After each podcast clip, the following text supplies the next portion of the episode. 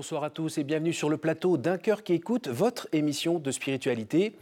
Euh, cette fois, euh, nous traversons la Manche, ou plutôt la Manche est venue, euh, a été traversée par notre invité, Mick Fleming, qui est auteur de Rédemption du deal à la vraie vie aux éditions MAM, sous-titre Le pasteur qui a bouleversé l'Angleterre. merci beaucoup d'être présent, merci d'être venu jusqu'à nous. le livre est passionnant et on est émerveillé en le lisant de voir Dieu euh, qui arrive à rattraper euh, par le col euh, celui qui est en train de se noyer. c'est même, j'ai envie de dire, une ode à l'Esprit Saint qu'il y a dans, ce livre. juste pour dire en deux mots, ça a très mal commencé dans votre vie. et ensuite, ben, vous avez été donc rattrapé par l'Esprit Saint. Vous avez fondé l'Église de la rue, qui vient en aide à des anciens toxicomanes et des gens qui sont dans la rue. Vous allez nous raconter ça un tout petit peu dans le détail et ben, on va rentrer tout de suite euh, en matière. Euh, votre vie a commencé euh, du côté de Manchester, du côté de Burnley. et là, vous êtes dans votre famille, vous êtes un petit garçon pour qui les choses vont plutôt bien. je crois que votre, votre mère travaille, fait, des ménages, je crois. Votre père lave des carreaux. Mm. La vie est plutôt tranquille. Euh, jusqu'au jour où, un matin, en allant à l'école et en prenant pas la bonne direction, parce que vous voulez prendre un raccourci et économiser la pièce euh, hmm. de 50 cents, euh, bah, vous vous faites attraper par un, hmm. par un gros méchant qui abuse de vous et dit si tu en parles, je bute tes parents. Et à partir de ce moment-là, hmm. vous basculez du côté obscur de la force sachant que en rentrant à la maison le soir, vous pouvez même pas en parler à vos parents parce que votre sœur euh, est morte le jour même d'une attaque cardiaque à 20 ans. Et donc ça va être le début d'une grande descente aux enfers, mais mm. on sent que volontairement, en tout cas c'est ce que vous dites dans votre livre, vous choisissez d'être fort, de ne pas pleurer et, et d'être du côté du mal. Mm. C'est bien cela? Oui, oui, yeah, oui, yeah. Uh, yeah so the, uh, oui, c'est bien cela. When I was attacked, J'ai été uh, attaqué. Quelque chose a vraiment uh, changé à l'intérieur de moi-même. See in color. I could Je only see in black voir. and white. And uh, I had this fear. J'avais cette peur. J'avais uh, très peur. And I, uh, when I went home that night, quand je suis rentré I, chez moi ce soir-là, I bit the covers when I cried because J'ai mordu les couvertures pendant que je pleurais. If my parents heard Parce me que je ne voulais pas que mes parents m'entendent pleurer. I'd have to tell them and this man might kill Et qu'alors j'aurais dû leur dire ce qui s'était passé et cet homme serait venu les tuer. Je n'ai pas réalisé à l'époque que je n'ai plus repleuré en les 30 ans qui ont suivi ce jour-là. C'est la uh, dernière fois que j'ai pleuré. Je me suis levé le matin. Je voulais vraiment le dire à mes parents. Et il est arrivé par la porte, m'a dit Viens, mon fils, assieds-toi ta sœur est morte. Et ça a été un um, choc. I heard a noise that's like uh, the only noise I think sounds like what it would have sounded when Jesus was dying on the cross. Un, un bruit que j'entendais. It's love. Le seul bruit que Jésus entendait sur la croix, c'était que l'amour est fait.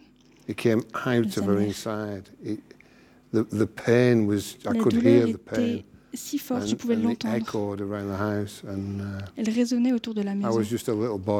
Moi, j'étais juste un uh, petit garçon. J'ai monté les uh, escaliers à 11 ans. Et ma maman avait des, des tablettes de médicaments, des calmants pour son dos. J'en ai pris toute une poignée. Je me suis allongée sur le lit.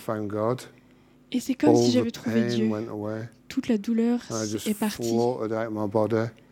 Je flottais au-dessus de mon corps. Je me sentais chaud. Je me sentais aimé. Et puis, je, suis redescendu en bas d'un coup, uh, d'un coup sur terre. Et chaque jour, depuis ce jour-là, J'essayais de trouver une drogue, une boisson, n'importe quoi, la violence, n'importe quoi, pour juste m'éloigner de mes sentiments, de comment je me sentais. Je ne voulais rien uh, ressentir. J'ai juste progressé très rapidement vers le uh, crime. C'était délibéré. Je me uh, souviens me regardant dans le miroir et voulant être mauvais. C'était presque comme un pacte avec le diable. Je ne voulais pas être bon. Je voulais de l'argent. Je voulais faire des choses qui étaient mauvaises parce que ça me sentait, ça me faisait sentir puissant. Pourquoi? Je crois que peut-être parce que être gentil, ça me faisait me, me remettait face à ma douleur. Uh, et du coup, le mal pouvait résoudre cela. J'avais l'impression que personne ne pourrait plus me toucher. J'ai commencé à porter un, un couteau très rapidement. À partir de 12 ans, j'avais toujours un couteau attaché Est-ce que vous aviez peur de le recroiser?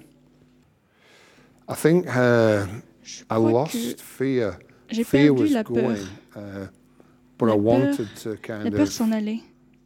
Mais je voulais faire mal à d'autres personnes. C'est vraiment ça. À cause de la manière dont je me sentais. Je voulais prendre de l'argent. Je voulais uh, voler.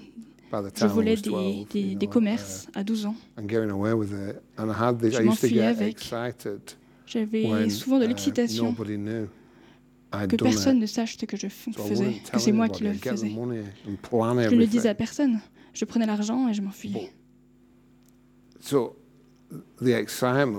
Alors l'excitation, c'était que les gens ne sachent pas que c'était moi. Uh, Et alors que j'ai progressé uh, dans la drogue, j'ai trouvé de la uh, cocaïne. Et puis j'ai trouvé du, crack cocaine, la cocaïne crack. Et là, c'était vraiment comme si j'avais trouvé Dieu. C'était très cher pouvez dépenser 1000 pounds par jour en cocaïne. Ça dérange ton esprit, ça te rend psychotique. Et donc, on a besoin d'autres drogues pour redescendre. De l'héroïne, par exemple, pour redescendre doucement. Alors, j'ai passé un peu de temps dans des unités psychiatriques. Je pouvais utiliser de la cocaïne crack pour trois mois. Après, j'étais mentalement mal. C'était très dangereux. Ma personnalité a commencé à uh, changer. Sachant aussi que dans votre euh, travail, vous aviez des, des rôles que vous vous étiez attribués qui étaient différents suivant les villes où vous commettiez euh, des forfaits, et à la fin, ça finissait un petit peu par euh, se mélanger. Et, Dieu, dans tout ça, à cette époque-là, Dieu, rien? Non, I, don't think. Non. I think God was there. À l'époque, Dieu était là parce qu'il m'a gardé vivant, en vie. Uh, Mais j'avais une vie schizophrène parce qu'il y avait des personnes uh, différentes à des, moments différents qui faisaient des actes si violents. Les gens me payaient pour aller et blesser les autres. je transportais toujours une arme, un couteau. Je gagnais uh, beaucoup d'argent. Mais c'était.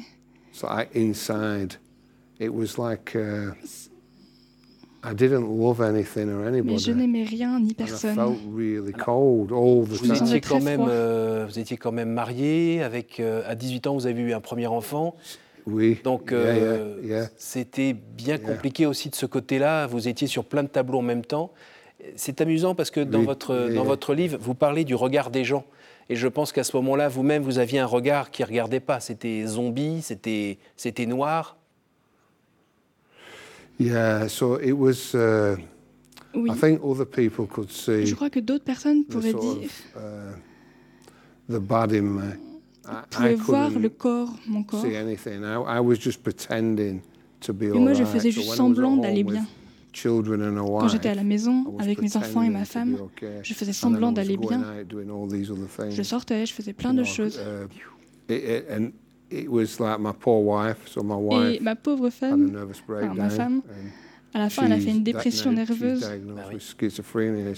Une nuit, elle a été diagnostiquée de schizophrénie et elle était passée son temps, uh, à partir de là, dans des unités psychiatriques. Puis je me suis remariée. J'ai eu un autre enfant. J'ai quatre enfants. Et ma femme est morte de cancer. Uh, uh, Ça a, été problématique. Uh, but I found uh, I was coming to the end of my drug use. I'd hurt so many Et je venais à la fin. À la fin de, à force d'utiliser tant de uh, drogue, j'ai fait du mal à tant de gens, même mes parents. Plus personne ne voulait uh, me connaître, me fréquenter. J'allais récolter les dettes. Et c'est là où ma vie a commencé à basculer. Uh, à peu près vers 40-41 ans, j'avais un fusil, j'étais en voiture, j'attendais que le mec sorte du gymnase. Le fusil était dans un cabas que j'avais avec moi, dans le, la voiture. Et quand l'homme est sorti, il avait deux petites filles qui tenaient par la main cette nuit-là. Moi, je m'en fichais qu'il y avait les, qu'il y avait les petites filles. Vous étiez une machine. Yeah. Yeah, yeah. Uh, m'en fichais qu'il y ait les filles, je, je, leur aurais fait mal. Qu'elles soient là ou non. Et puis, il y a une lumière qui est partie de leurs mains, qui m'a heurté dans, au visage. Je n'ai rien pu faire pendant 20 secondes. J'ai commencé à trembler, à vomir. Quelque chose s'est déchiré dans mon estomac. C'est comme si j'avais... C'est comme si on m'avait enfoncé un poignard à l'intérieur. Je suis tombé sur les genoux, j'ai vomi. Je me suis rassis dans la voiture. Et puis j'ai conduit jusqu'à une zone uh, industrielle. Là, j'ai bu de la vodka. J'ai fumé un peu de crack. Je me demandais, mais qu'est-ce qui m'arrive? Je ne me reconnaissais plus. La boisson n'avait pas marché. Ah, Alors que généralement, j'avais un sentiment de satisfaction. Mais là, rien. Ah, la, drogue non plus. Il n'y avait aucune satisfaction. C'est la première fois que je n'avais eu aucun soulagement de la part de la drogue. Uh, Rien. Et là, j'ai dit une prière. Je pense que c'était plus une demande. Dieu, si tu es vrai, aide-moi. Et rien n'est arrivé. Juste un grand silence. Alors, en une demi-seconde, j'ai attrapé le fusil, je l'ai mis sur mon menton, j'ai uh, détendu. La détente n'a pas, pas résonné. Et pourtant, moi, je connaissais les fusils. Ça avait fait clic. Et je savais que dans ce cas-là, ça aurait dû détonner. Il, il était chargé. Alors j'ai pensé, ce doit être Dieu. Ça, c'était ma première expérience de penser que peut-être que ce Dieu était vrai. Alors j'ai éloigné le fusil, j'ai tiré dans le sol trois fois. Et ça m'a fait réfléchir. Est-ce que ce Dieu est vrai? Est-ce qu'il a répondu à ma uh, prière? En 24 heures, uh, les 24 heures suivantes, j'ai été arrêté. Quand ils m'ont interrogé, ils ont dit que j'étais malade psychiquement, et je, je l'étais. Uh, je suis allé dans une unité psychiatrique pendant 4 mois. Pendant que j'y étais, j'ai rencontré des gens qui avaient été violés. Et ils m'ont dit, et moi j'avais jamais entendu personne, personne dire cela, qu'ils avaient été violés comme moi quand ils étaient enfants. Personne ne me l'avait jamais dit. J'ai ressenti pour la première fois de ma vie que j'avais des amis. vous le racontez très très bien justement. On est, on est avec vous, on rentre là, vous arrivez en regardant un peu tout le monde avec méfiance parce que vous avez passé votre temps à voir les gens avec méfiance. Euh, vous cherchez comment vous échapper, vous cherchez comment attraper une cigarette parce que vous avez besoin de, fumer. Vous allez avoir des relations avec les gens et, retrouver en fait euh, des gens qui ne vous veulent pas forcément du mal et même qui peuvent être intéressés à vous et qui, vous les insistez bien dessus, dialoguent à un niveau d'égalité. Ils ne vous regardent pas comme ça euh, et vous n'êtes pas non plus en train de les impressionner. C'est donc l'égalité. Et on a l'impression que vous apprenez à vivre à nouveau pendant ces années-là c'est la redécouverte euh, de la vie qui va vous permettre d'ailleurs, quelques mois plus tard, de, réamorcer une pompe euh, de vie, on va dire, normale, qui va vous mener quand même dix ans plus tard à une expérience un petit peu folle.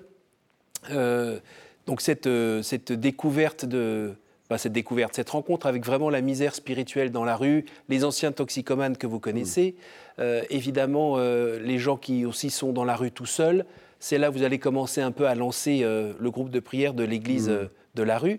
Mais il y a quand même un moment qui est un peu fort encore dans votre vie, mm. c'est cette rencontre dans le McDonald's avec un monsieur qui ressemble à, pas grand-chose et surtout qui a des odeurs qui vous rappellent quelque chose.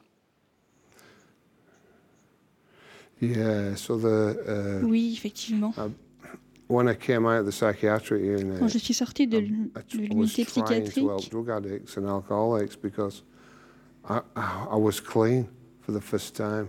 J'étais enfin sobre praying. pour la première fois. I didn't really sure what I was praying to, but I was Et praying. je priais. Je ne sais pas vraiment uh, quoi, mais. I, uh, I met Uh, j'ai rencontré un homme dans un restaurant McDonald's. C'était un alcoolique. Il était ivre. Je lui ai acheté un café. Je lui ai parlé. Et on a prévu de se rencontrer le lendemain. Je suis revenu. Je uh, l'ai aidé. Et il a réussi à se libérer de l'alcool. Et il est mort deux mois plus tard en ayant rencontré Dieu. Je ne lui ai jamais dit que c'était l'homme qui m'avait violé.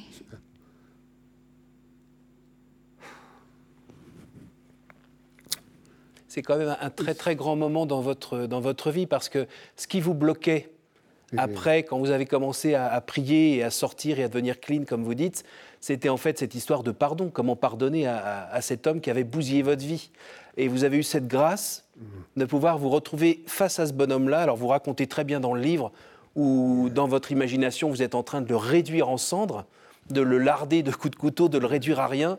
En fait, il se passe rien et vous avez la grâce de pouvoir pardonner à cet homme. Mm. C'est vraiment un des plus beaux cadeaux de votre vie, je pense. Yeah. It changed my life. Oui, ça a changé ma vie. So when I met him the second day, Quand je l'ai rencontré le deuxième jour, j'avais un couteau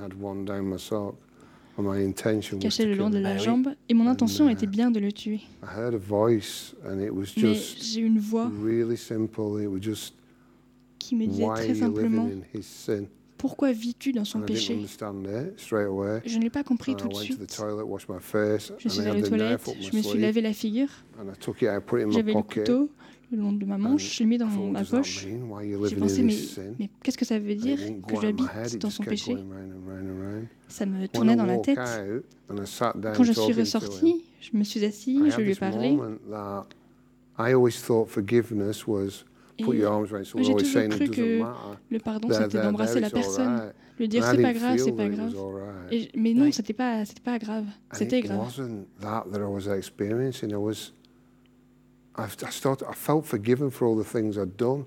Mais là, j'ai eu l'impression d'être pardonné pour tout ce que j'avais fait.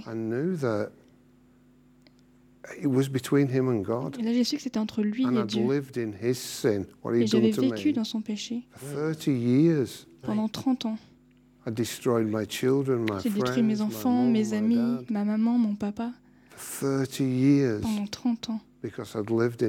Parce que j'avais vécu dans son péché. Évidemment, c'est pas si simple. Quand il est mort deux ans après, sobre et en ayant rencontré Dieu, il n'était pas devenu mon meilleur ami. Et je ne l'aimais pas comme Jésus l'aime lui. Mais au moins, je, ne, je ne le haïssais pas. Tout ce qu'il m'a fait a perdu son pouvoir. Il, m'avait transformé, mais là j'ai commencé à comprendre la vie d'une manière différente. J'ai lancé le ministère de l'Église dans la rue.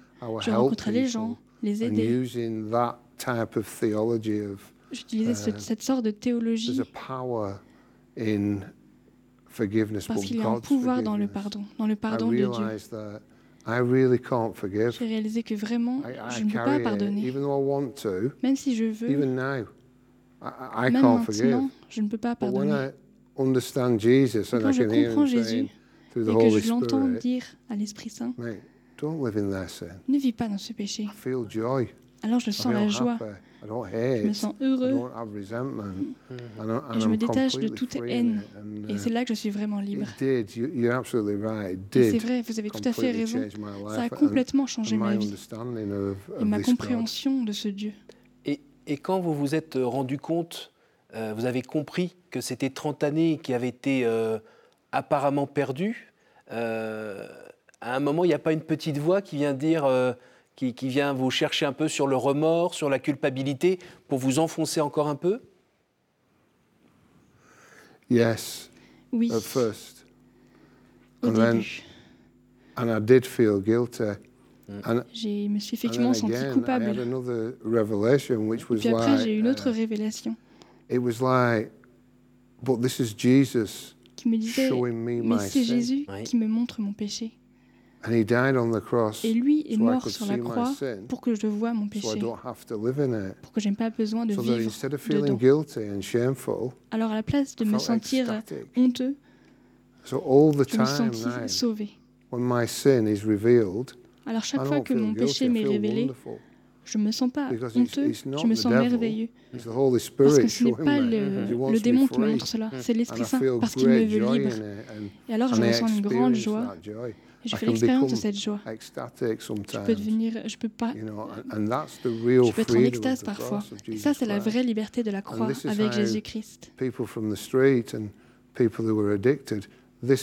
c'est cela que qu'on enseigne aux personnes de la rue.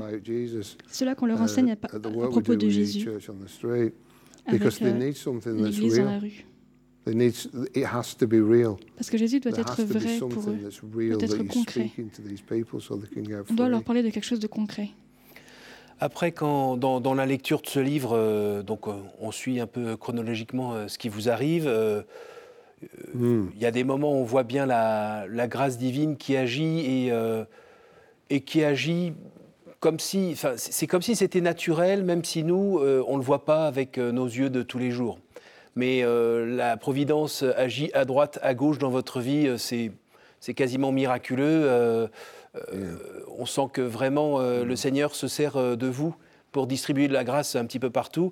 Hélas, on n'a pas le temps de rentrer dans, le détail, mais j'invite vraiment les gens à, lire ce livre comme un, témoignage peut-être de sa capacité à venir nous rattraper, quel que soit l'endroit où on est, et aussi euh, qui peut se servir de nous si nous l'acceptons pour distribuer euh, sa grâce tout autour de nous. Et que voilà, la vie est un peu plus compliquée que peut-être métro, boulot, dodo, match de foot, boire une bière. Enfin, il y a peut-être autre chose à vivre de, de, plus profond. On arrive au temps des, des questions. Est-ce que vous pouvez me dire un, un chiffre entre 1 et 10, s'il vous plaît? So say 5. OK. Si vous pouviez revenir en arrière et changer quelque chose dans votre vie, que feriez-vous?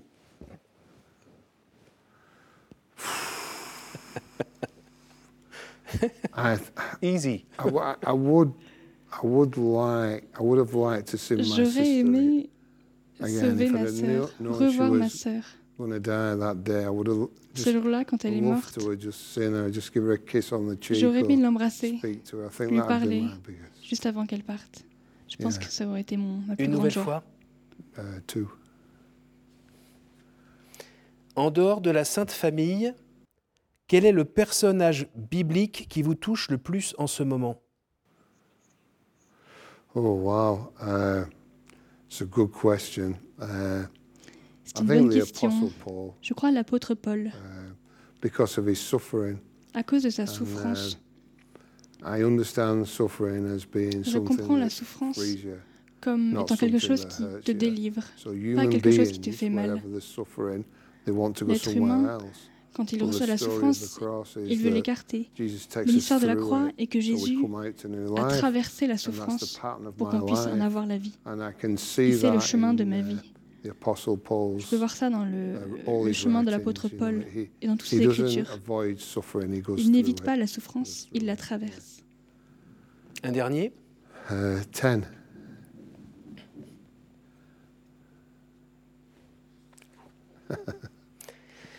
Quelle est la dernière fois où vous avez reconnu l'action du Christ dans votre vie? Oh, every day. Tous les jours. Every single day. Chaque jour. last week, La semaine dernière, uh, par exemple, speaking to 2 million people j'ai parlé à 2 millions de personnes en Australie. J'étais diffusé à la télé au Royaume-Uni. couldn't stop hurting people. And all I've done is just Alors, disant que j'étais quelqu'un qui avait fumé, qui avait, fait, avait été drogué, mais que je n'avais rien fait, que Dieu avait tout fait dans ma vie. Uh, tout ce que j'avais fait était et, dû à la uh, grâce de Dieu. Tout. Même le fait que je puisse vous sourire, vous parler, parce que je ne pouvais pas. Je ne pouvais même pas être dans la même pièce que les autres. Les gens avaient peur. Juste le fait d'être là et le fait de la grâce de Dieu. Merci beaucoup. Merci beaucoup pour ce témoignage qui, euh, qui nous secoue un peu pour nous dire que euh, tout, tout, ce qui s'est passé de, de merveilleux, c'est pas juste euh, dans les évangiles. Hein, c'est aujourd'hui, ici et maintenant, où on peut vivre comme ça une conversion aussi forte. Merci beaucoup. Bonne poursuite.